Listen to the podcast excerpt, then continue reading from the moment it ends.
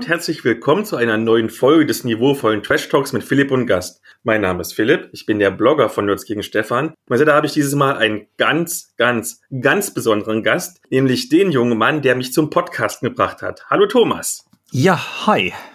Zu viel der Ehre, zu viel der Ehre. Magst du dich mal ganz kurz für die wahrscheinlich ein, zwei Hörer, aber mehr sind's nicht vorstellen, die dich noch nicht kennen? Das kann ich versuchen, ja. Also mein Name ist Thomas Michalski. Ich bin aus rollenspielerischer Perspektive erstmal leitender Layouter bei Ulysses Spiele und da zum einen federführend für das DSA 5 Layout zuständig, aber auch einfach dafür Dompteur für die anderen Layouter in der Firma zu sein. Ich ähm, war der oder bin der Redakteur für die Handbücher des Drachen. Derzeit kommen ja gerade akut keine neuen, aber ich bin da halt für zuständig. Ich mache seit 1999 die Dorp, diese kleine und unabhängige Webseite, die sich tapfer weigert zu sterben. Und seit boah, fünf, sechs Jahren mit dem Michael Mingers zusammen den Dorpcast, was den Bogen zu der Podcast-Thematik zurückschlägt. Und ähm, ja, das ist, glaube ich, so der, der rollenspielerische Teil. Ich schreibe Romane, ich mache Fotos, ich drehe Filme, da werden wir heute ja noch mehr drüber reden. Irgendwie bei den Büchern sind dann auch wieder Rollenspielsachen dabei. Also wir haben mit der Dorp die 1 bis 6 Freunde gemacht, ein Jugenddetektive-Rollenspiel und haben dann noch einige weitere hübsche Sachen in der Vorbereitung und ja, mit Sicherheit noch 100 Sachen mehr. Also ich, ich wenn es irgendwie ein Medium ist und wenn es nicht gerade ums Nähen geht, dann mache ich das normalerweise gerne. Sehr schön, sehr schön. Da ich mich ja mit meinem Podcast immer sehr eng an euch orientiert habe, weil ihr mein Vorbild seid, kommen wir zum Thema vor dem Thema. Hast du eins mitgebracht? Nee, tatsächlich nicht, wie ich dir, glaube ich, ja auch schon geschrieben hatte. Wir haben beim kommenden Dorpcast, ich weiß gar nicht, wann die Folge jetzt online geht, aber bei dem von uns aus gesehen nächsten Dorpcast haben wir schon keine Themen vor dem Thema, weil uns nichts eingefallen ist. Und in den paar Tagen seit Aufnahmen vom Dorpcast hat sich bei mir auch nicht mehr groß was ergeben. Also nö. Okay, dann habe ich mal ganz kurz was. Und zwar habe ich festgestellt, dass quasi bei mir in der Nachbarstadt ein Rollenspiel gecrowdfundet wird. Und zwar Steam Age.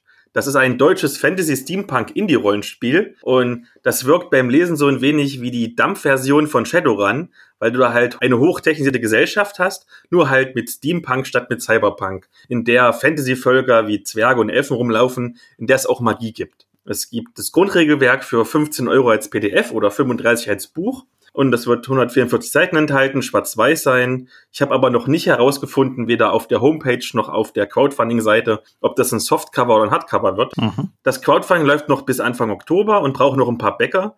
Dafür ist es aber Indiegogo und hat ein flexibles Funding-Ziel von 8000 Euro. Also was flexibel jetzt konkret bedeutet, habe ich noch nicht ganz durchschaut, aber so wie ich das verstanden habe, wird das Geld auf jeden Fall eingezogen und es gibt halt auch bei weniger als 8000 Euro ein bisschen Material, nur halt nicht alle das, was versprochen worden ist. Dann kommen wir zur Medienschau und traditionell darf der Gast anfangen. Alles klar, du hast dir gewissermaßen ein Medium bei mir gewünscht und das äh, greift doch eine, eine Lücke auf, die der Dorpcast hinterlassen hat, nämlich Stranger Things Staffel 3. Da hatte ich ursprünglich im Dorpcast vor, drüber zu sprechen, aber dann waren wir in der jeweiligen Folge auf jeden Fall so knapp bei Zeit, dass ich im Prinzip nur gesagt habe, war super und das nicht weiter ausgeführt habe. Genau. Also mache ich das jetzt.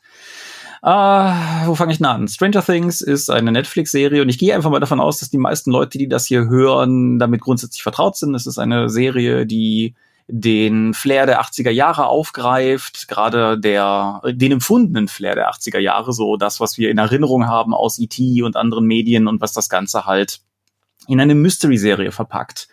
Die erste Staffel hat mich damals sehr beeindruckt, nicht nur, weil ich den Plot und die Handlung und die Inszenierung toll fand, sondern weil auch die Kinderdarsteller allesamt fantastisch sind und nach weiß ich nicht, 34 Jahren meines Lebens, wo ich mich jedes Mal gefragt habe, warum es eigentlich nicht einen Kinderdarsteller da draußen gibt, der spielen kann, hat die Serie einfach mal locker lässig ein komplettes gutes Ensemble rausgehauen.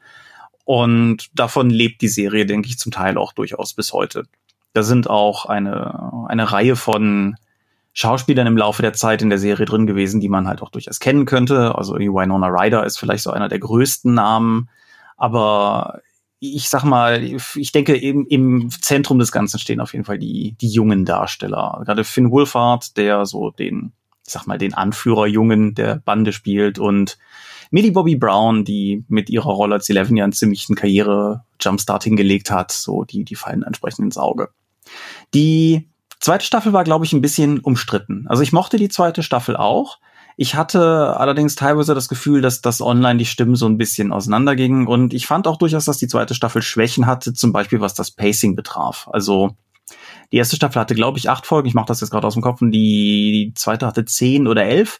Auf jeden Fall hatte die zweite, sagen wir mal, zwei zu viel für mich. Weil ich manchmal das Gefühl hatte, dass sie so ein bisschen Wasser treten mussten, damit das Ganze irgendwie am Ende halt auf die Lauflänge kam.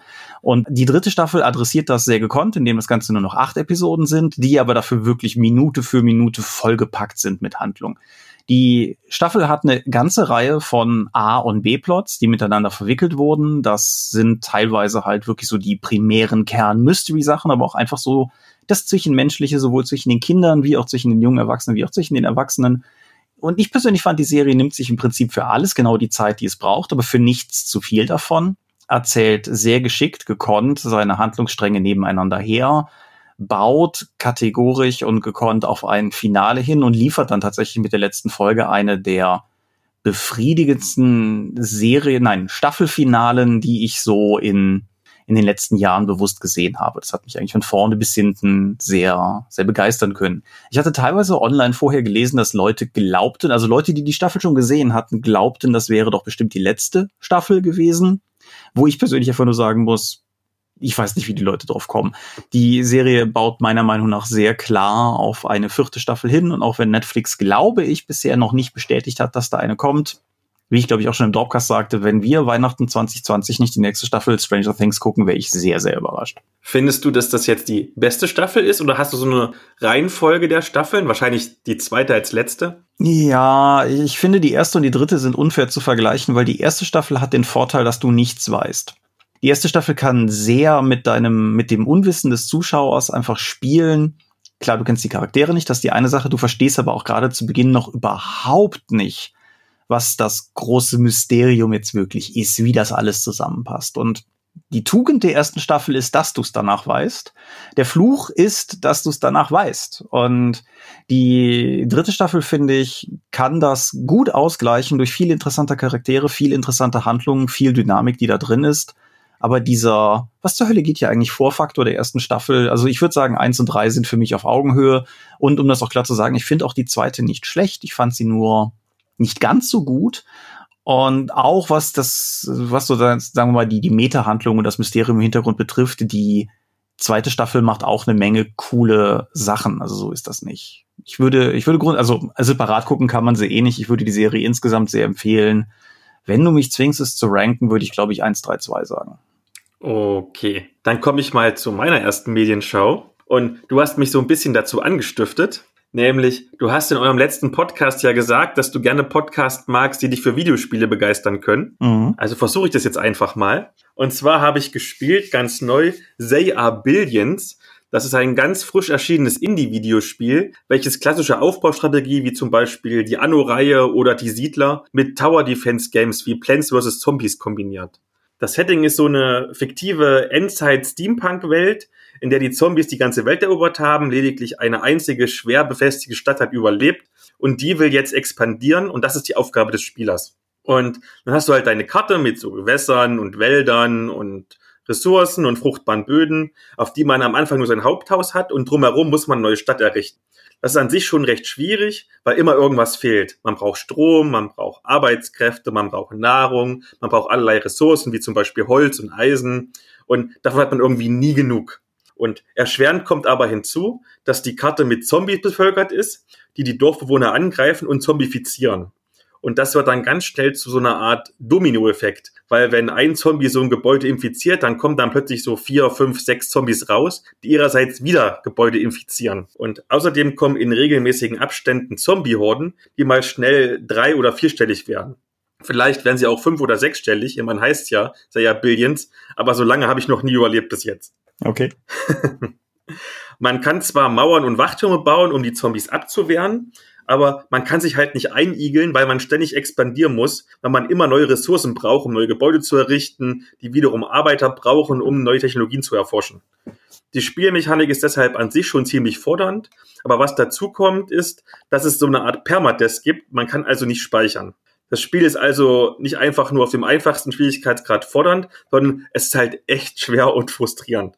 Sowas muss man mögen, genauso wie die eher dürftige Präsentation aber andererseits läuft das Spiel dadurch auch auf meinem acht Jahre alten Laptop. Deswegen will ich mich jetzt gar nicht beschweren.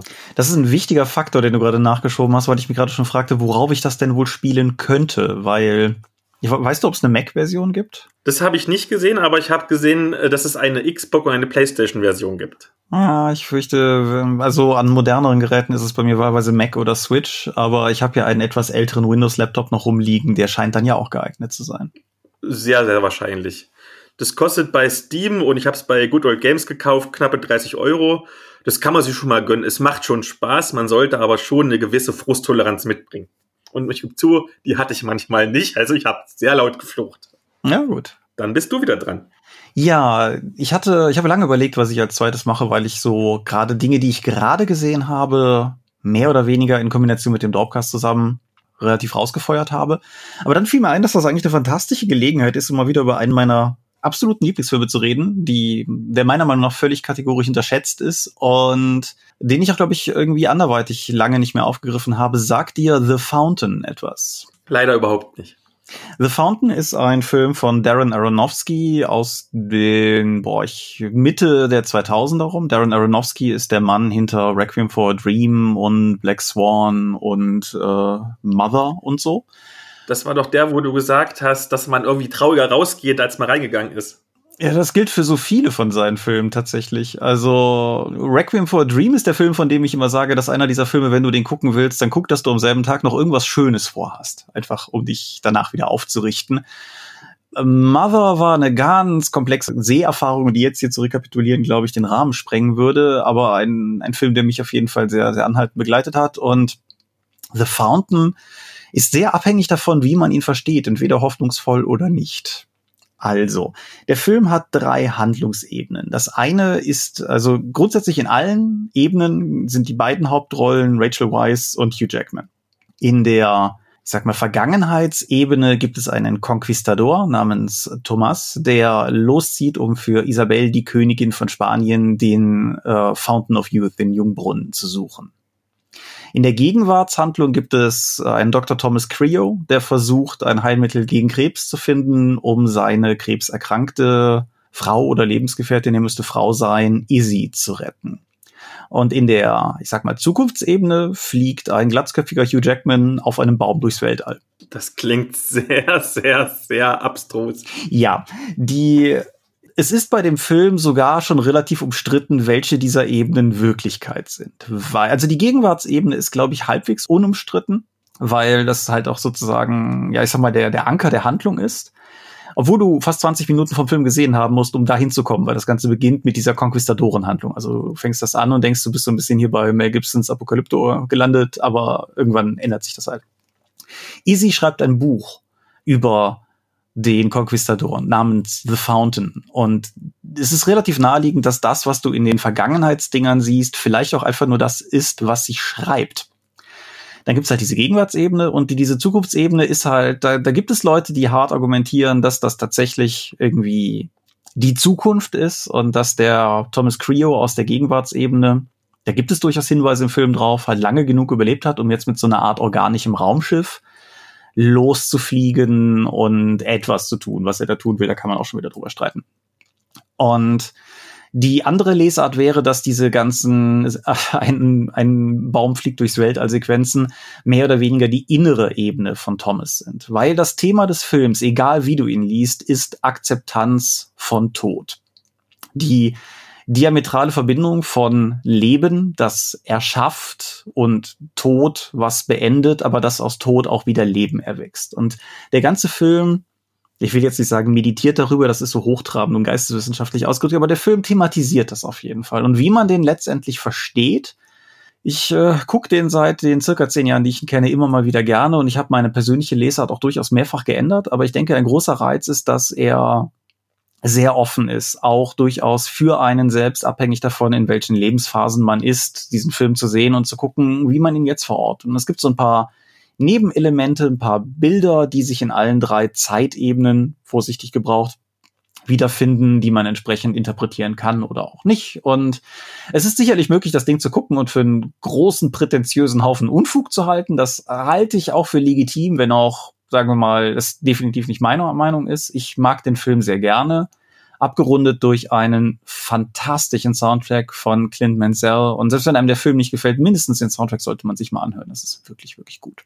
Das klingt interessant. Also vielleicht nichts für mich, aber für dich so als Filmschaffender und Filmkenner klingt es genau richtig.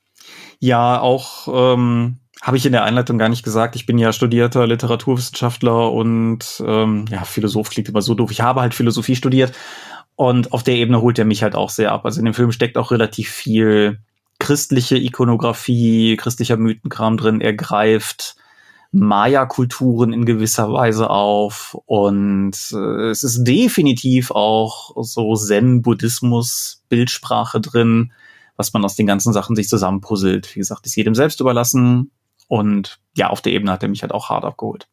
Jetzt kommen wir von deinem intellektuellen Werk zu meinem sehr bodenständigen Humor. Hervorragend. Und zwar habe ich gelesen äh, Gerd und Grendel Dwarven Roommates Teil 1 und 2. Das sind zwei deutsche Indie-Webcomic-Sammelbände mit sehr, sehr starken Dungeons und Dragons-Referenzen. Ich habe ja immer das Gefühl, als täten sich so Rollenspiel-Comics in Deutschland schwerer als zum Beispiel in Amerika. Und damit meine ich jetzt nicht nur unbedingt finanziell, sondern auch so von der Community-Resonanz her. Mhm. Was glaubst du denn, woran liegt es denn überhaupt? Äh, liegt es jetzt vielleicht daran, dass sowas wie Dungeons and Dragons und Pathfinder hierzulande weniger verbreitet sind als zum Beispiel Schwarze Auge? Wobei ja dessen Comic sich ganz gut verkauft hat. Ja, äh, also zu dem, zu dem Verkaufscharakter des DSA-Comics kann ich nichts sagen, äh, weil ich es einfach nicht weiß. Aber ja, wir haben, wir haben halt einen Comic rausgebracht, wobei ich finde halt, DSA ist auch nochmal in einer besonderen Position, weil DSA im deutschen Rollenspielbereich halt eine relativ starke Durchdringung hat. Dahingehend natürlich auch immer so ein bisschen polarisiert. Also jetzt nicht irgendwie so skandalpolarisiert, aber wenn du halt das größte System am Markt bist, dann wirst du halt immer Leute finden, die alle Meinungen dazu irgendwie verkörpern.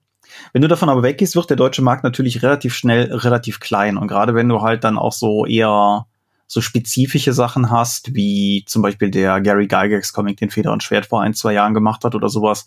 Das ist dann immer so schon Nische in der Nische. Und man darf halt nie vergessen, wie unglaublich klein der deutsche Markt ist. Was die Akzeptanz von den Comics innerhalb der deutschen Rollenspielszene betrifft, finde ich, ist es schwieriger. Aber da habe ich auch ehrlich gesagt zu wenig Einblick rein, um da eine fundierte Meinung zuzuhaben. Ich habe manchmal das Gefühl, dass die Comics generell besser ankommen, äh, wenn sie sich mehr so über die Metaebene dem Rollenspielthema nähern. Beispielsweise habe ich das so gemerkt, wenn ich in die Comicgruppen schaue, bei Facebook und so, einmal bei Rick und Morty vs. Dungeons and Dragons, und da ist auch eine gute Lizenz dabei, oder zum Beispiel bei dem Deathpool Rollenspielbruch. Und genau in diese, ich näher mich über die Meta-Ebene-Kategorie, gehört auch Gatt und Grendil. Mhm. Das ist eigentlich eine ganz klassische Fantasy-Geschichte, klassische Fantasy-Comics. Also du hast so eine Heldengruppe aus zwei Zwergenkriegern, einem Elfenwaldläufer, einer Halblingsschurkin und einem Zauberer, die versuchen, ein magisches Artefakt zurückzuerobern. Und zwar nämlich eine geklaute Klobrille, die man als Portal nutzen kann. Die ist dann von einem Goblin geklaut worden, der damit eine sagenumwobene Krone stehlen möchte. Gett und Grendel, Dwarven Roommates merkt man jeder Sekunde an, dass ein Schöpfer Mario Brühling mit dem Dungeons and Dragons Rollenspiel wirklich ganz eng verbunden ist, dass er das wirklich gut kennt. Du kannst die Comics aber auch ohne Vorwissen lesen, also du musst gar nicht das Original kennen, aber so als Rollenspieler freut man sich halt schon, wenn die Kerkerwachen etwa eine Runde Pen and Paper spielen, um sich die Zeit zu vertreiben, oder wenn es halt mehr oder minder offensichtlich Verweise gibt. Schon allein das Cover zum Beispiel ist sehr, sehr, sehr eng an die rote Rollenspielbox damals von Dungeons Dragons gelegt. Die Geschichte ist solide gezeichnet und zum Ende des ersten Bandes hin wird sie auch spannend, sodass man dann gleich den zweiten Band weiterlesen will. Und das hätte ich am Anfang gar nicht gedacht, denn gerade die Gruppenzusammenführung und wo der Konflikt etabliert wird am Anfang, ist nur Klischees und Klamauk. Aber spätestens im zweiten Band hat der Autor dann diese richtige Balance aus Spannung und Humor gefunden, dass ich gerade diesen zweiten Band, der mit 64 Seiten fast doppelt so dick ist wie der Vorgänger, jedem Fantasy-Rollenspieler gerne ans Herz legen möchte. Also es ist ein schönes, kleines deutsches Indie-Produkt von einem kleinen Indie-Verlag. Okay. Wie gesagt, sagte mir vorher gar nichts, werde ich mir nach der Folge mal googeln, glaube ich, und einfach mal einen Blick drauf werfen. Wenn du noch ein bisschen warten willst, das kommt in die Show Notes. ja, kann ich machen. Dann kommen wir mal zu dem Hauptthema. Und zwar, du bist Filmschaffender von Indie-Film. Und da kommt natürlich gleich die erste Frage. Wie bist du denn eigentlich jemals auf diese Idee gekommen, eigene Filme zu drehen? Also ich meine, das auch konkret anzugehen, weil so eine fixe Idee hat ja jeder mal. Ja, das ist, äh, Wo fange ich denn da an? Also zum einen, ja, Filmschaffender von Indie-Filmen. Das, das, ist sachlich richtig, wenn du das so sagst. Das, das weckt bei mir irgendwie, ich finde, Indie, Independent-Film weckt bei mir immer so Assoziationen an irgendwie hochkunstvolle, schwarz-weiß irgendwas Filme. Davon sind wir ja meistens relativ weit entfernt. äh, wir, es ist das Jahr 2002 oder 2003, irgendwie so. Und ich saß mit einem Haufen Freunde beisammen und wir hatten einen Film auf DVD erworben, der den Klang von Titel Barbarian trug und der auch ja, sage mal, der Kreativität dieses Titels völlig gerecht wurde. Das ist eine grässlich amerikanisch-tschechische Co-Produktion, die ich niemandem raten kann, ernsthaft zu gucken. Der schlecht gedubbt mit irgendwie schlechten Schauspielern und schlechten Dialogen in schlechten Kulissen spielt ja, und wir guckten den und dann dachten wir uns währenddessen irgendwie so, ha, eigentlich könnten wir das doch genauso gut, oder? Und ich glaube, das ist ein Punkt, an dem viele schon mal gewesen sind. Dieser, dieser Gedanke von, boah, das war so schlecht, das könnte ich ja besser. So funktionieren, glaube ich, alle Fußballstammtische dieser Welt. und der Unterschied war, dass wir, glaube ich, in einer sehr kritischen Kombination zusammensaßen, weil alle, die da saßen, sich anguckten mit diesem Ja, und eigentlich haben wir auch alles, was wir dafür bräuchten. Wir haben eine Kamera, wir haben einen PC und wir haben Freunde. Wir könnten einen Film drehen. Und dann haben wir das halt einfach angefangen und wir hatten, wir hatten wirklich keine Ahnung also wir waren alle auch damals schon Filmfreaks und 2003, das ist ja auch schon in der DVD-Ära und mit den DVDs kam das Bonusmaterial und wenn man Audiokommentare regelmäßig hört, wenn man die Making-ofs guckt, die damals teilweise schon sehr gut und teilweise ganz schrecklich waren, so, dann kriegt man ja schon so Ideen. Aber wir hatten im Prinzip keine, keine formelle Ahnung. Und dann haben wir dennoch gesagt, ey, komm, wir drehen jetzt einen Barbarenfilm. Mein DVD-Player zu der Zeit war ein Xoro und so hat unser Barbar dann auch direkt einen Namen. Und so haben wir unseren ersten Barbaren-Kurzfilm Xoro the Ifilarian gedreht. Und das ist ein Unterfangen gewesen, was uns boah, fünf Jahre oder so beschäftigt hat, bis wir das Ding tatsächlich im Ziel hatten. Und währenddessen haben wir mit jedem Jahr gemerkt, dass das gar nicht so einfach ist, was wir uns da ausgesucht haben zu machen. Aber wir haben trotzdem nicht aufgegeben und irgendwie haben wir danach auch nie wirklich aufgehört. Da kommen wir genau zur richtigen Frage. Und zwar, bevor wir jetzt ganz konkret in das Thema einsteigen. Wie viel theoretischen Hintergrund braucht man denn zum Filmemachen? Du hast ja zum Beispiel mal im Dorpcast erzählt, dass du drei Semester lang Filmanalyse-Seminare besucht hast. Oder ist es wirklich alles nur Learning by Doing? Uh, wie viel braucht man? Keins. Haben wir mit Xoro bewiesen. Das Xoro, Xoro ist zumindest in seinen ersten zwei Produktionsjahren 90% Learning by Doing gewesen. Das war nicht immer einfach und das war nicht immer clever, aber das, das ging halt. Was die formelle Ausbildung betrifft, ja, ich habe an der RWTH Germanistik studiert und dank technischer Uni und so weiter hatten wir halt tatsächlich sowohl einen Wahlbereich Filmanalyse als auch einen Bereich Filmproduktion.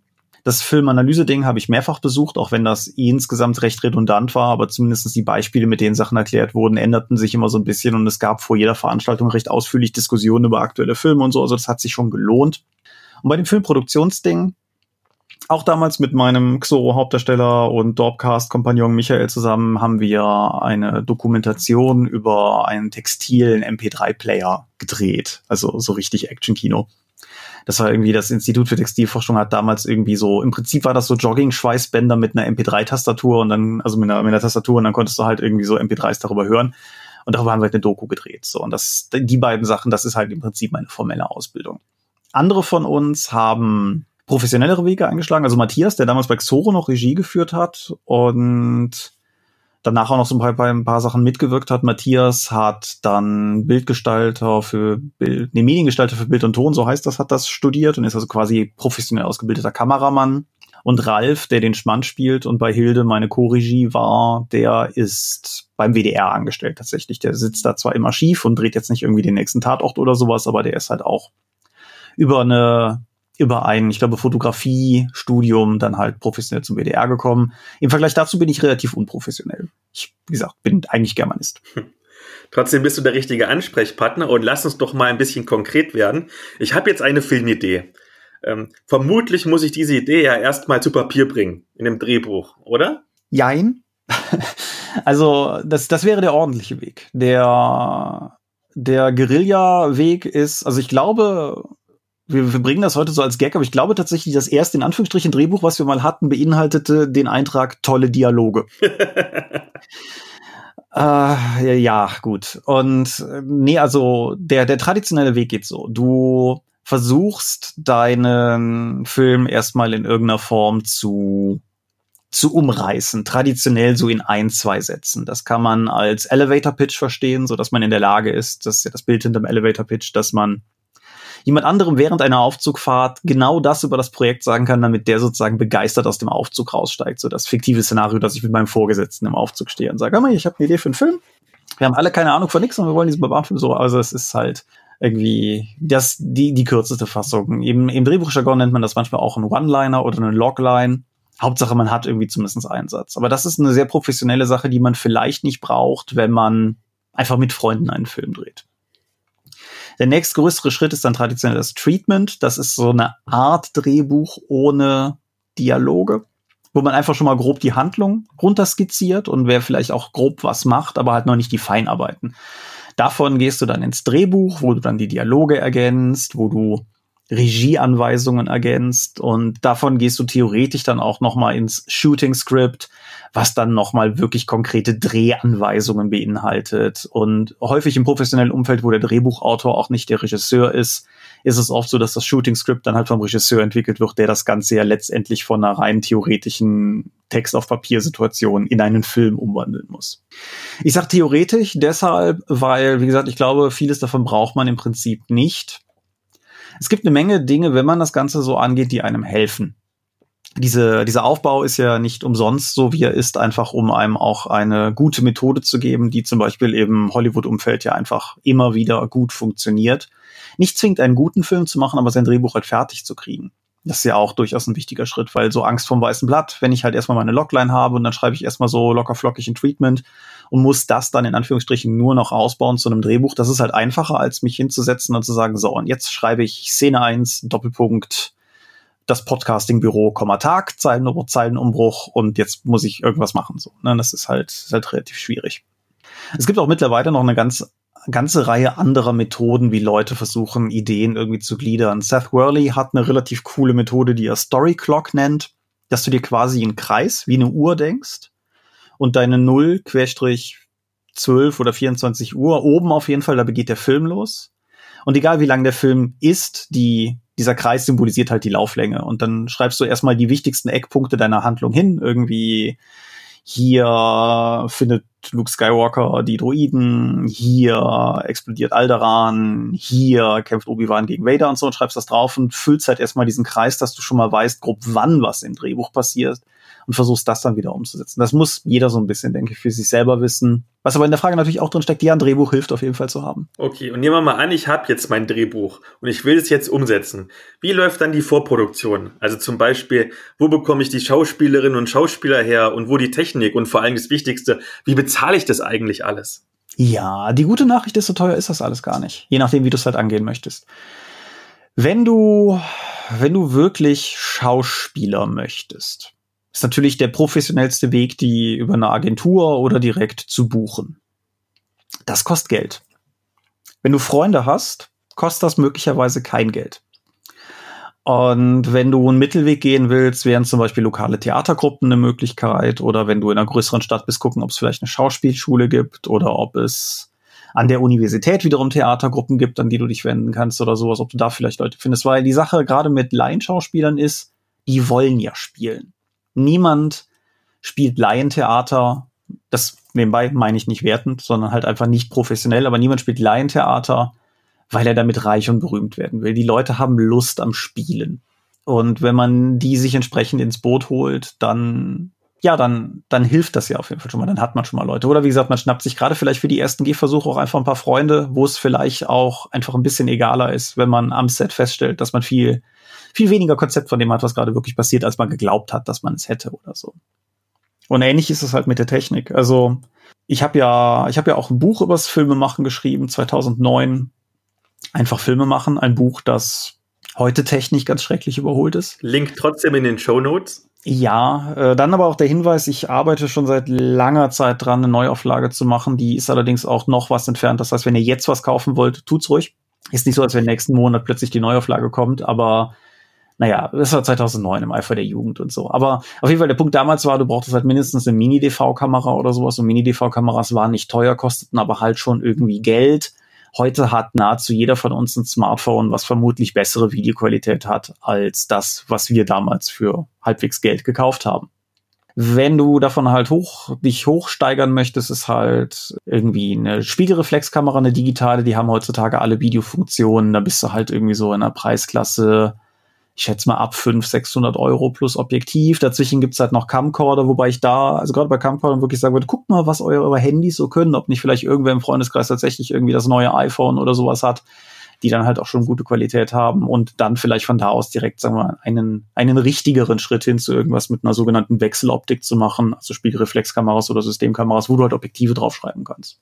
Nach oben sind natürlich alle Grenzen offen. Also du kannst halt auch für 50.000 Euro eine Kamera kaufen und dann 30.000 Euro Objektiv dran schrauben. Das geht dann wär's halt nur bekloppt, wenn du das privat machst. Aber möglich ist das. Und jetzt habe ich alles beisammen und wir können loslegen. Ja, stopp. Wie läuft denn? Hm? Stopp, stopp, stopp. Soweit bist du noch nicht. Okay. Weil jetzt hast du Schauspieler und du hast irgendwie die Kameras und meinetwegen hast du noch Requisiten.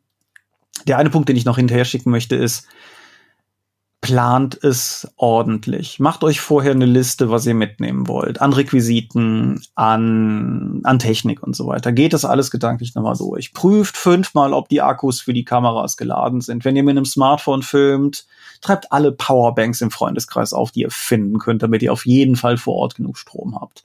Wenn ihr Leute habt, die euch helfen, die nicht von sich aus Teil des Projektes sind. Bei Xoro hatten wir halt den Vorteil, dass die meisten Leute auch von sich aus diesen Film machen wollten. Aber wenn ihr Leute habt, die vor allen Dingen da sind, weil ihr sie darum gebeten habt. Guckt, dass ihr irgendwie Essen am Set habt. Guckt auf jeden Fall, egal wer, unter welchen Bedingungen, guckt, dass ihr zumindest Wasser am Set habt, dass ihr die Leute irgendwie ein bisschen verköstigen könnt, weil satte Schauspieler sind glückliche Schauspieler und satte Crewmitglieder sind glückliche Crewmitglieder. Guckt, dass jeder weiß, wann er wo sein muss und geht das alles nochmal durch. Das ist der, das ist der uncoole Teil, der weder was mit, mit Film Glamour noch mit cooler Technik zu tun hat, aber es ist so wichtig, da Energie drauf zu werfen, weil da kann man sich am Anfang einfach das Leben unnötig schwer machen für den Teil, wo man dann wirklich am Set ist, zu dem wir jetzt kommen und wo es dann wirklich schwer wird unter Umständen oder so. Da kann man einfach vorher schon mal viel Dampf rausnehmen. Jetzt habe ich aber alles zusammen und wir können loslegen. Mhm. Wie läuft denn dann so ein typischer Drehtag ab? Ja, das kommt natürlich hart drauf an, was ihr macht. Xoro, genauso wie äh, Hilde und die Glocken der Amazonen, unser zweiter Fantasy-Film, haben halt 90 Prozent ihrer Drehtage irgendwo im Wald gehabt, weil es halt Fantasy und so dann fährst du halt erstmal dahin, guckst, dass du alle hinbekommst. Die Wahrscheinlichkeit, dass du irgendwie Schauspieler dabei hast, wo irgendeiner keinen Führerschein hat oder irgendwas in der Art oder kein Auto bekommen kann oder die Freundin oder Frau oder der Mann oder Freund braucht das Auto. Das sowas halt. Also guckst, dass die Leute dahin bekommst. Wenn du irgendwo anders drehst, ist es möglicherweise leichter dahin zu kommen. Ja, und dann kommst du an, dann sammeln sich erstmal alle. Dann würde ich raten, nicht zu sehr zu pushen, dass es jetzt losgeht, aber schon gucken, dass es nicht sich zu sehr schon irgendwie so, wir setzen uns erstmal hin und quatschen eine Stunde, weil Zeit ist kostbar. Auch, auch unbezahlte Zeit, weil irgendwann ist der Tag halt einfach vorbei und dann will man ja alles im Kasten haben. Ja, und idealerweise hat man sich vielleicht vorher sowas wie eine sogenannte Shotlist gemacht. Das ist halt einfach eine Liste mit allen Szenen, mit allen Einstellungen, die man an dem Tag machen möchte, damit man die halt entsprechend abarbeiten kann. Die Einstellung ist, also jede Einstellung ist im Prinzip das, wenn du die Kamera neu setzt. Da gibt's halt ganz viele tolle Begriffe, so nah und Porträt und halbnah und total und halbtotal und amerikanisch und, und all sowas halt. Aber es, es geht halt einfach nur darum, dass ihr grob wisst, so, was weiß ich, von dieser Szene brauche ich einmal, wie Charakter A in Ganzkörper zu sehen ist und durch die Tür geht und dann möchte ich noch eine Aufnahme haben, wie seine Hand nach der Klinke greift und so. Einfach eine Liste haben, um sie abzuarbeiten. Das hilft zum einen wieder am Set, weil man nicht so viel denken muss und sich auf die Probleme vor Ort konzentrieren kann und nicht auch noch im Kopf behalten muss, was jetzt nochmal irgendwie wie gedreht werden sollte. Und es senkt auch einfach die Wahrscheinlichkeit, dass man irgendwas vergisst, weil das ist halt auch einfach ärgerlich, wenn man dann nachher zu Hause sitzt und schneidet und einfach feststellt, mal, haben wir, haben wir wirklich das und das nicht gedreht? Und dann sagen sie alle, nö, das haben wir nicht gedreht. Und dann ist halt auch doof. Gerade halt, wie gesagt, in so einem Independent-Umfeld, wo es in der Regel auch relativ schwierig ist zu sagen, Leute, kommt morgen alle nochmal hin, wir müssen das noch gerade, wir müssen Reshoots machen, wie man es ja so im schlauen Sprech nennt. Und ja, dann im Endeffekt richtest du die Kamera irgendwo hin. Dann kannst du, ist es eine persönliche Stilfrage. Ich persönlich mag es ganz gerne, wenn die Schauspieler vorher mal einmal ohne laufende Kamera einfach durchgehen, was sie glauben, was in der Szene jetzt passiert, damit du schon mal ein Gefühl dafür bekommst, wie bewegen die sich im Raum, wie sprechen die ihre Texte, wie haben die das Drehbuch verstanden. Bei professionellen Produktionen hast du Table Reads, wo erstmal alle Schauspieler an den Tisch gesetzt werden und miteinander das Drehbuch lesen. Das, das hast du im Independent-Bereich halt häufig nicht. Das heißt, du hörst dir einfach mal an und kannst dann natürlich als Regisseur auch sagen, nee, hör mal, das hatte ich mir irgendwie anders gedacht. Oder meine persönliche Erfahrung häufig genug auch denken, ja, ich hatte mir was anderes gedacht, aber das ist viel geiler, was der macht. Damit, das machen wir. Ja, und dann kurbelst du das halt runter. Und wenn ich das kurbel, wie filme ich das Ganze dann professionell? Also wie arbeite ich mit Bild, Sprache und hipper Inszenierung, damit es dann nicht so aussieht, als würde ich nur einfach nur ein verwackeltes Handyvideo für YouTube drehen? Ja, es gibt, es gibt so eine Reihe von klassischen Dingen, die verraten, dass es nicht professionell ist. Das erste hat gar nicht so viel mit dem Bild, sondern mit dem Ton zu tun. Schlechter Ton, das weißt du als Podcaster sicherlich auch, schlechter Ton ist tödlich. Wenn das Ganze klingt wie mit einer Kartoffel aufgenommen, dann wird das Leute einfach sofort vergrätzen. Und dann ist es auch im Endeffekt egal, vielleicht hast du nachher noch irgendwie coole Musik, die du drunter gelegt hast, wenn die Leute anfangen zu reden und das klingt plötzlich alles so, dann wird das halt keiner wollen. Und deshalb irgendwie gucken, dass du wahlweise Ton vor Ort gut aufnimmst oder du machst das, was wir bei Xoro gemacht haben und nimmst den kompletten Ton nachher nochmal nachträglich auf, inklusive der Dialoge und legst es drüber, damit es halt einfach gut klingt. Du hast verwackelt gesagt, verwackelt ist völlig richtig. Es gibt eine gute Art, Bild zu verwackeln. Das ist das, was du häufig in guten Actionfilmen siehst. Es gibt auch Filme, die das sehr krass machen und es trotzdem noch ganz gut hinbekommen. Die ersten drei Jason Bourne-Filme sind für mich klassische Beispiele dafür. Es gibt aber auch die schlechte Art von Verwackeln und das ist das, was du mit Handys und so normalerweise hast. Das liegt einfach daran, dass Handys sind sehr klein und sehr leicht, was es sehr schwierig macht, die in den drei Achsen, die sie haben, rollen, neigen, schwenken, halt ruhig zu halten. Und durch minimale Verschiebungen auf jeder dieser Achsen kriegst du halt diese, im, im Fachjargon sagst du Micro-Jitters, dieses, dieses, dieses ganz leichte, aber persistente Wackeln, was du dann da hast. Und das ist halt ganz schrecklich. Was hilft dagegen? Bildstabilisatoren helfen natürlich auch. Also moderne Handys haben das, moderne Kameras haben das, teilweise Objektive. Aber was natürlich auch einfach hilft, ist ein Stativ. Das ist auch irgendwie ganz unglamourös und unspektakulär, aber wenn du dir nicht sicher bist, wie du die Sache drehen willst, klemm die Kamera auf ein Stativ. Verwackeln kannst du es nachher immer noch in der Postproduktion. Aber ein ruhiges Bild ist so viel wert. Das war ein schönes Stichwort. Was mache ich denn alles in der Postproduktion? Was gehört denn alles dazu? Ja, so angenommen, du hast das Ding jetzt gedreht, du hast irgendwie. Ich habe an der Uni gelernt, dass eine gute Rate wäre, dass für jede Minute, die du nachher im Film hast, du fünf Minuten Rohmaterial produzierst. Ich halte das für Unfug. Ich halte das für ganz, ganz himmelschreienden Unfug, weil zum einen, so das klingt jetzt so defensiv, also ich habe es noch nie geschafft, in dem Rahmen zu bleiben. Ich komme immer in der Tendenz eher bei mehr aus, einfach weil es auch nicht schadet, im Zweifelsfall vielleicht noch einen Take mehr gemacht zu haben. Und auf der anderen Seite gibt es auch so Leute wie David Fincher, der ja nun auch als Regisseur sehr erfolgreich, sehr gut und zu Recht sehr gelobt ist der ja geradezu notorisch dafür ist, dass der auch mal irgendwie einen 80. Take von sowas macht. Und insofern ist das mit diesen, das, das klingt super gut im Lehrumfeld, so eine Ratio 1 zu 5, aber wie gesagt, daran würde ich mich nicht festhalten. Was du aber am Ende auf jeden Fall hast, sind von allem mehrere Aufnahmen und mutmaßlich auch alles aus mehreren Winkeln und so. Das erste, was dann auf jeden Fall ansteht, ist der Schnitt. Das ist halt einfach der Punkt, wo du heutzutage dir ein Schnittprogramm schnappst und die Sachen halt erstmal, ja, also ich würde, ich würde jedem raten, die Sachen erstmal anzugucken. Man sagt immer, ein guter Cutter ist einer, der sein Material kennt.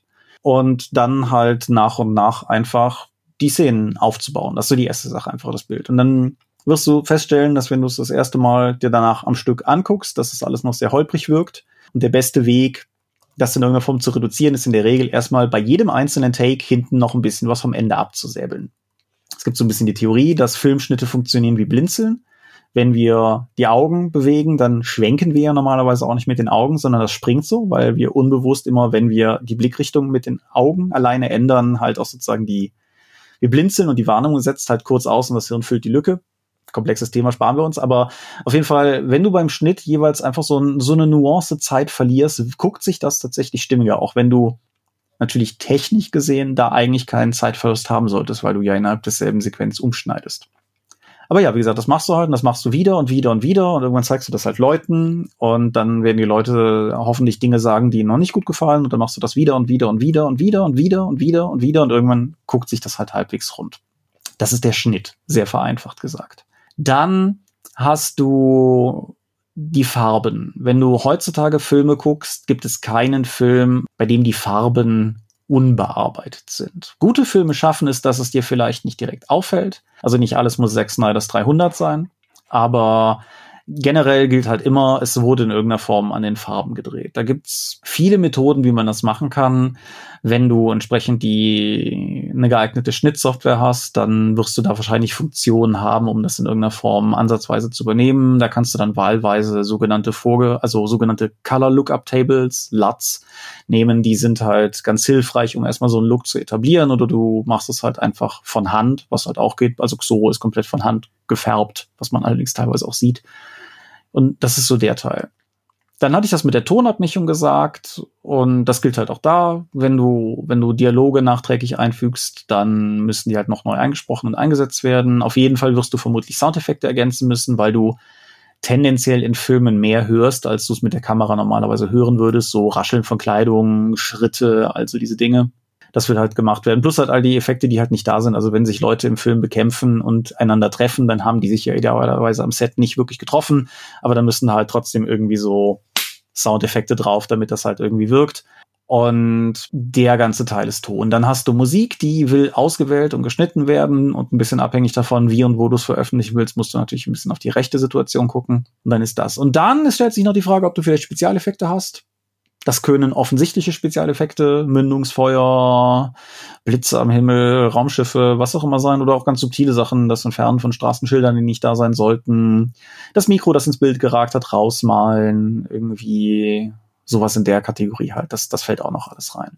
Und wenn das jetzt so klingt, als würde die Postproduktion mehr sein als am Set, dann täuscht das ein bisschen, weil der am Set ist es einfach viel komprimiert und der Stressfaktor ist höher.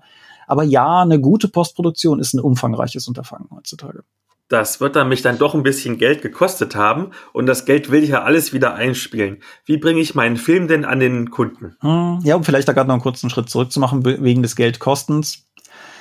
Auch da, wenn du mein altes einfach Filme machen liest, wirst du viel lesen von Adobe Software und wenn du dich heutzutage informierst, wirst du rausfinden, dass Adobe Software halt irgendwie nur noch im Abo-Paket zu haben ist und dann bist du halt irgendwie locker, lässt sich in 35 und 60 Euro im Monat los und das ist natürlich eher uncool.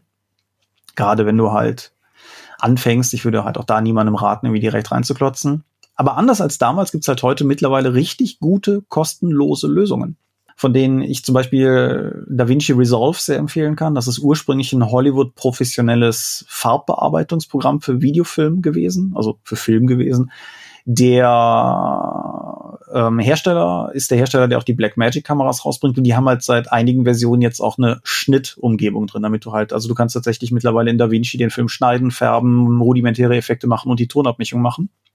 Richtig gut, richtig umfangreich und umsonst. Und dementsprechend DaVinci Resolve ist auf jeden Fall eine gute Lösung. Wer, wer davon ein bisschen erschlagen ist, Hitfilm Express ist auch kostenlos und auch schon sehr umfangreich und gut. Und insofern das ist nochmal so ein Punkt, wo du einfach Geld insofern sparen kannst, als dass die Software einfach gar nichts kostet. Geld reinholen ist schwierig. Also klar, es gibt den YouTube-Weg. So, du kannst Sachen bei YouTube hochladen und wenn du genug Abonnenten und genug Betrachtungszeit pro Monat hast, dann kannst du deinen Kanal monetarisieren. Das lohnt sich wahrscheinlich im Endeffekt genau gar nicht. Du kannst natürlich das ganze Unterfangen irgendwie über ein Crowdfunding laufen lassen so im Vorfeld. Mein Ziel ist es, diesen Film zu drehen irgendwie und dafür brauche ich eure Unterstützung und folgende obskure Stretch Goals gibt es. Da würde ich allerdings zu großer Vorsicht mahnen, wenn da nicht viel Erfahrung hintersteckt.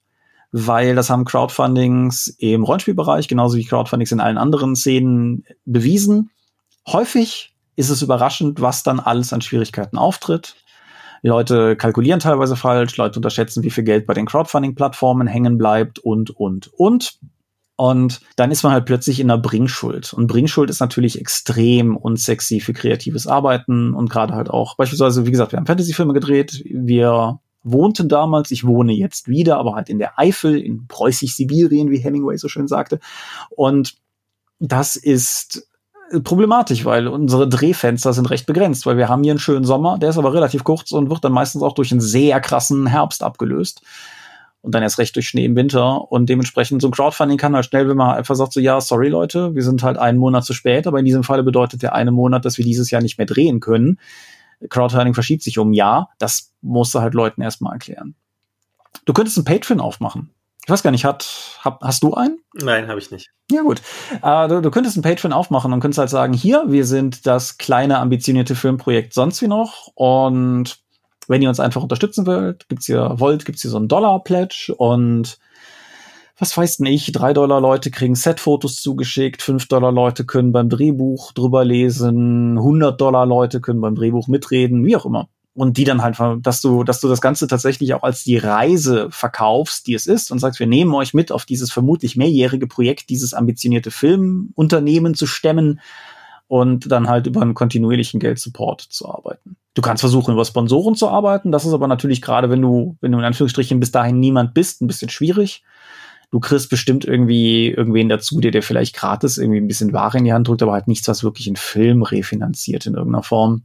Und, vielleicht wichtigster Punkt, ich weiß gar nicht, ob das der richtige Ansatz wäre, aus, aus dem Winkel tatsächlich an die Sache ranzukommen. Also, gerade halt, wenn man es noch nicht gemacht hat, es ist ein, ein unglaublich schönes und sehr, sehr umfangreiches und kreativ sehr viel bietendes Hobby. Es ist aber auch alles nicht sehr einfach und die ersten Gehversuche, die man macht, werden vermutlich nicht so glamourös sein.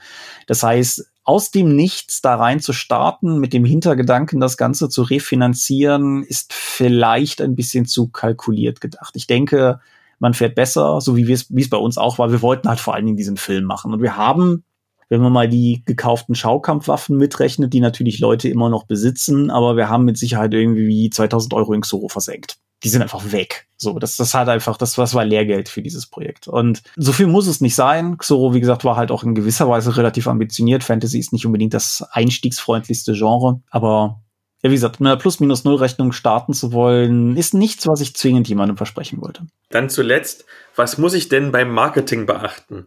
Also sollte ich beispielsweise wie bei Comic-Verfilmungen, ich denke damit er Schaudern am Batman vs. Superman, drei, vier Trailer raushauen, die die ganze Story vorab erklären?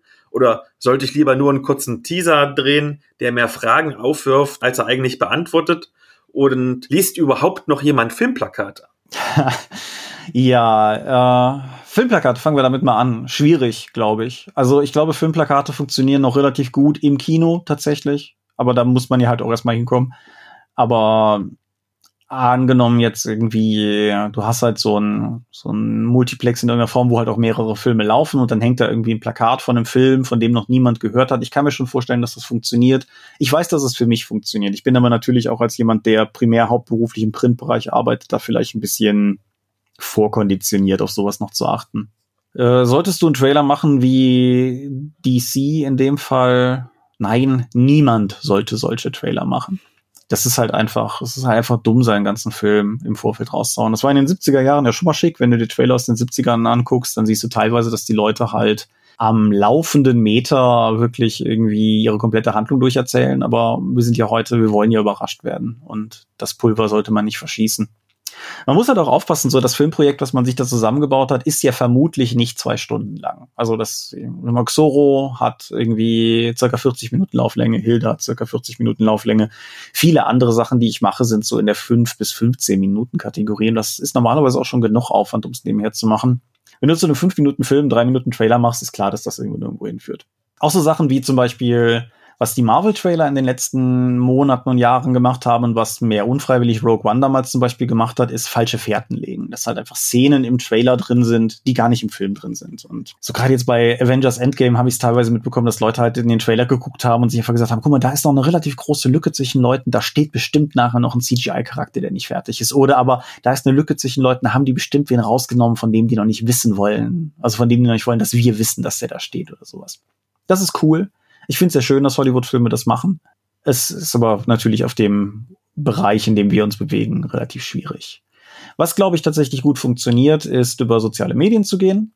Das ist zwar auch immer schwieriger geworden, weil die Lautstärke natürlich immer höher wird. Aber da gilt es halt auch einfach, sagen wir mal, durch einen konstanten, qualitativ, wenigstens mittelprächtigen und sympathischen Output halt auf sich aufmerksam zu machen. Wenn du halt wenn du halt in irgendeiner Form, die wir nehmen euch mit auf die Reise dieser Filmproduktion Schiene fährst, sei es jetzt über Patreon oder nicht, kannst ja auch meinetwegen einfach, du machst irgendwie jedes Mal live Instagram-Kram, wenn du drehst oder irgendwas in der Art oder postest regelmäßig Fotos von hinter den Kulissen. Sowas in der Art.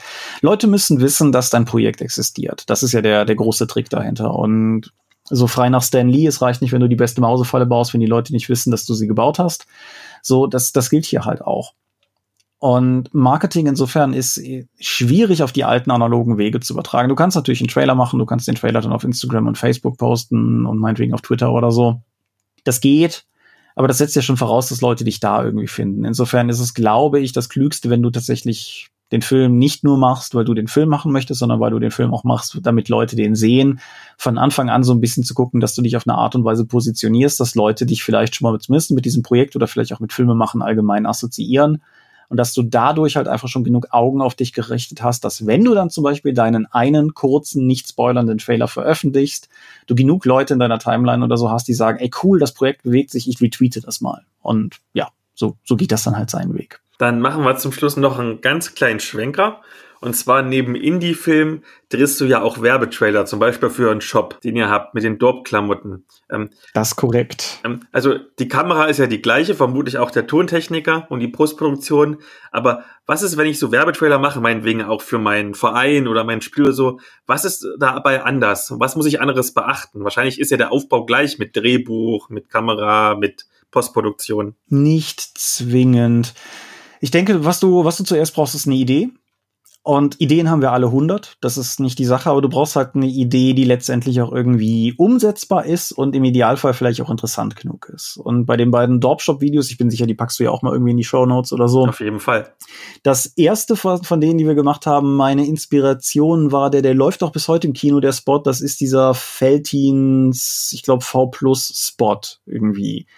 Der der funktioniert recht ähnlich wie unser Video halt, mit, mit irgendwie hippen Leuten, die hippe Sachen machen. Wir sind halt keine hippen Leute und machen keine hippen Sachen, aber so vom, vom Aufbau her funktioniert der halt sehr ähnlich und unserer versteht sich auch so ein bisschen als Parodie darauf. Ich sage immer, das ist mein, mein Alkopop-Werbespot im Prinzip.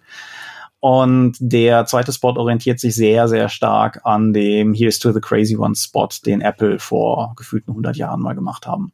Und Du brauchst halt diese Idee. Du brauchst nicht unbedingt ein Drehbuch. Der dritte Dorp-Spot, Spoiler, äh, hat ein kleines Drehbuch. Der wird irgendwann nächstes Jahr kommen. Aber äh, ja, wie gesagt, das, du brauchst, du brauchst vor allen Dingen eine tragfähige Idee und zumindestens irgendwie einen Aufbau. Also beispielsweise bei dem zweiten jetzt wusste ich halt einfach, ich hatte zuerst das Voice-Over eingesprochen, also erst geschrieben und eingesprochen, die Musik drunter gelegt und dann habe ich das Voice-Over nachträglich in Segmente untergliedert. Dadurch wusste ich, wie viele Leute ich vor die Kamera kriegen muss, damit ich den Spot voll habe.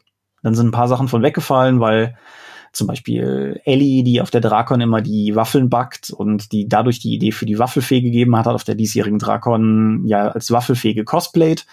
Und davon habe ich halt einen Shot mit reingenommen, einfach auch als Dankeschön, weil die Idee auch ein bisschen war, sich vor unseren Fans so ein bisschen zu verneigen.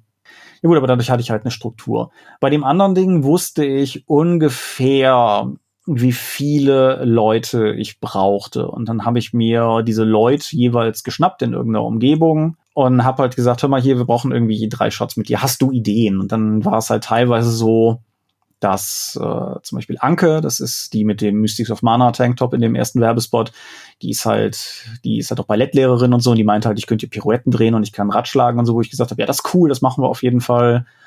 Und dann haben wir das halt so zusammengebaut. Da gab es aber kein Skript in dem Sinne. Und ja, es, es kommt halt, es kommt halt sehr drauf an, was deine Idee ist. Was ist die Zielgruppe? Was willst du erreichen? Willst du als augenzwinkernde lustige Marke wahrgenommen werden oder willst du tatsächlich eher so als hochpreisiges Prestigeprojekt wahrgenommen werden oder willst du irgendwie so auf Grunge, Indie, Independent irgendwas Kram gehen? Das ist halt so, das sind halt so Entscheidungen, die man treffen kann. Und dann gibt's natürlich auch noch so weiterführende Überlegungen. Möchtest du dich in irgendeiner Form vielleicht auch positionieren? Also vielleicht in einem gesellschaftlichen Thema oder irgendwas in der Art? Kennst du Leute, die mit diesem Thema assoziiert sind, die du vielleicht mit in den Werbespot reinkriegst? So dann, ähm, dann ist es, ist das vielleicht noch eine Option, die du gehen kannst, aber wie gesagt, es ist bei Werbespots finde ich es sehr schwierig, weil es sehr individuell ist, weil manche von denen tatsächlich kleine Kurzfilme sind und manche sind halt eher so Musikvideos. Dann, wo du ja schon Spoiler angesprochen hast, was wirst du denn für künftige Filmprojekte so alles machen? Also, abgedreht und in der Postproduktion ist Dagonet. Dagonet ist ein Kurzfilm, der in unserem LARP-Setting Contra spielt. Und ich weiß, jetzt gibt es diverse Hörer, die sich wahrscheinlich schon denken, oh, ein LARP-Film.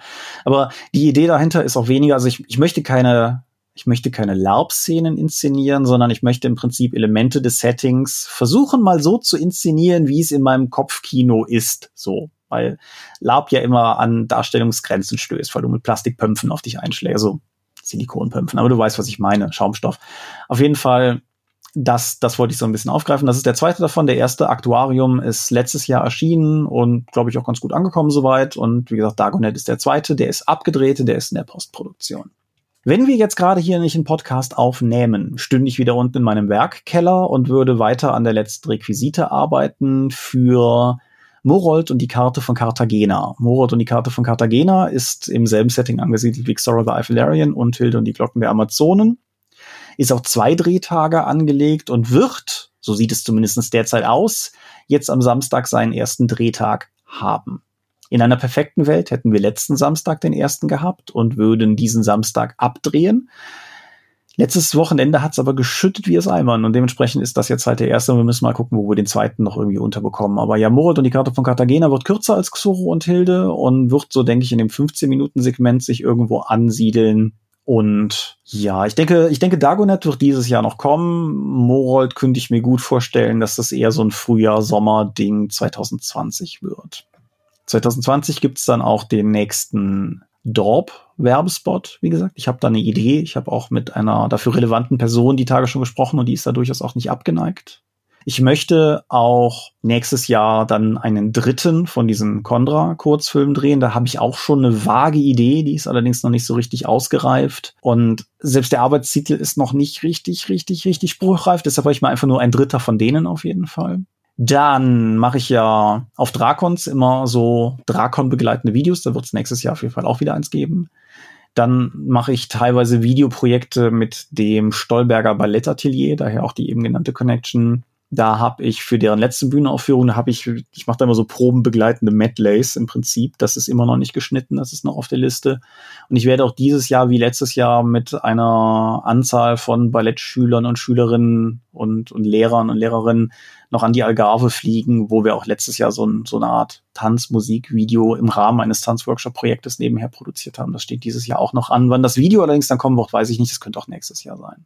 Dann will ich dich nicht weiter aufhalten bei deinem Werkeln und danke dir ganz herzlich, dass du ein bisschen Zeit für mich hattest. Ja, aber gerne doch. Wir hatten das ja eigentlich auf der Drakon schon vor, aber da, da war ja alles ganz hektisch und so. Und ich wünsche dir noch viel Erfolg mit deinem Podcast und mit deinem Film. Ja, ich äh, bin mir gerade unsicher, ob die alten Theateraberglauben gelten und man sich jetzt hier nicht bedanken darf. Ich sag mal einfach, wird schon werden. Und ich wünsche dir auf jeden Fall auch weiterhin viel frohes Schaffen mit all deinen 100 Projekten und mal gucken, wer weiß, vielleicht stiehlt sich deine Zukunft ja auch ein Filmprojekt zu. Oh ja. Tschüss. Ciao, ciao.